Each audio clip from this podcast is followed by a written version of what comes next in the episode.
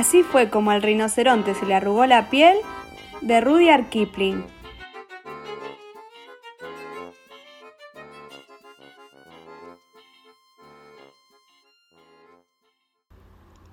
Había una vez, en una isla deshabitada frente a las costas del Mar Rojo, un parsi cuyo sombrero reflejaba los rayos del sol con un resplandor más que oriental. Vivía aquel parsi junto al Mar Rojo, sin más bienes que su sombrero, su cuchillo y un hornillo de esos a los que vos, por nada del mundo, debes acercarte. Un buen día, tomó harina, agua, pasas, ciruelas, azúcar y otras cosas y se preparó un pastel de medio metro de ancho y un metro de alto. Aquel era un comestible superior, eso es mágico, y lo puso sobre su hornillo, porque el Parsi sí tenía permiso para acercarse a él. Y lo cocinó y lo cocinó hasta que estuvo todo dorado y olía que daba gusto. Pero justo cuando se disponía a comérselo, apareció en la playa, procedente del interior totalmente deshabitado, un rinoceronte con un cuerno en el hocico, unos ojos de puerco y muy pocos modales.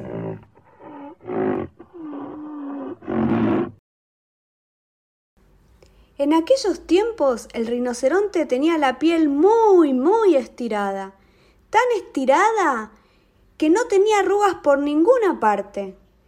Era exactamente igual a los rinocerontes de un arca de Noé de juguete, aunque mucho más grande, por supuesto.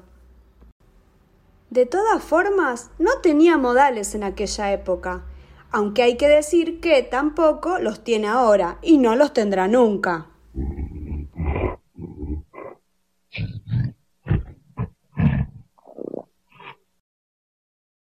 dijo. Y el Parsi soltó el pastel y trepó a lo más alto de una palmera, sin llevarse con él más que su sombrero, que reflejaba los rayos del sol con un resplandor más que oriental. El rinoceronte derribó con el hocico el hornillo de aceite y el pastel rodó por la arena. Lo ensartó con su cuerpo y lo devoró en un periquete, tras lo cual se marchó tranquilamente, meneando la cola, al desolado interior totalmente deshabitado que linda con las islas de Mazanderán, Socotra y los promontorios del equinoccio. Entonces el Parsi bajó de la palmera, puso en pie el hornillo y recitó un esloca que, como vos no lo sabés, te recito a continuación. Aquel que el pastel comió el que el Parsi cocinó, un grave error cometió. Y estos versos tenían mucha más miga de lo que vos podés imaginar. Cinco semanas después de este suceso, una gran ola de calor azotó las costas del Mar Rojo, y todo el mundo se quitó la ropa que llevaba. El Parsi se quitó el sombrero, y el rinoceronte se quitó la piel, se le echó el hombro y se acercó a la playa para bañarse.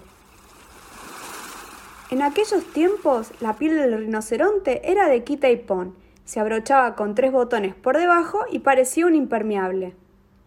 Del pastel que se había comido no dijo nada.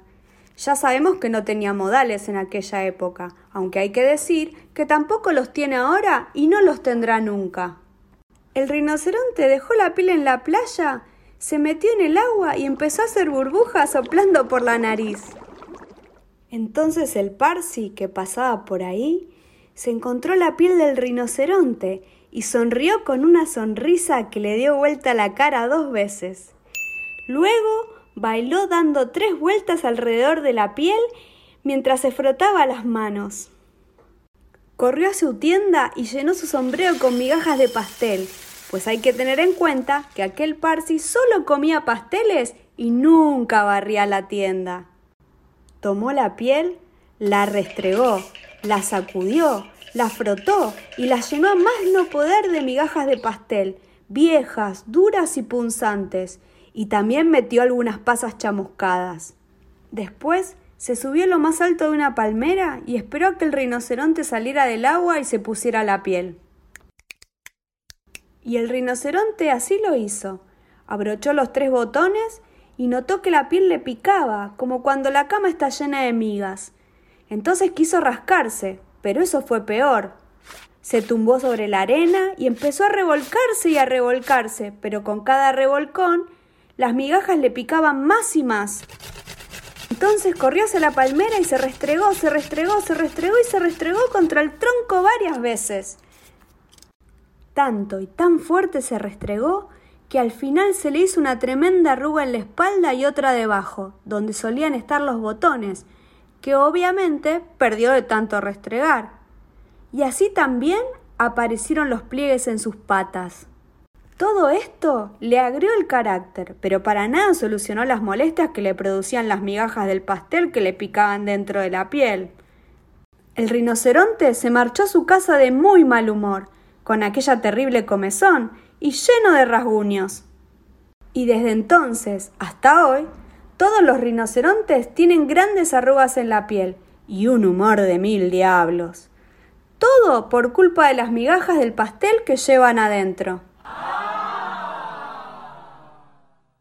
El Parsi bajó de la palmera llevando puesto el sombrero, que reflejaba los rayos del sol con un resplandor más que oriental, empaquetó su hornillo y se marchó en dirección a Orotavo, Amígdala, las praderas altas de la Nantaribo y las marismas de Sonaput.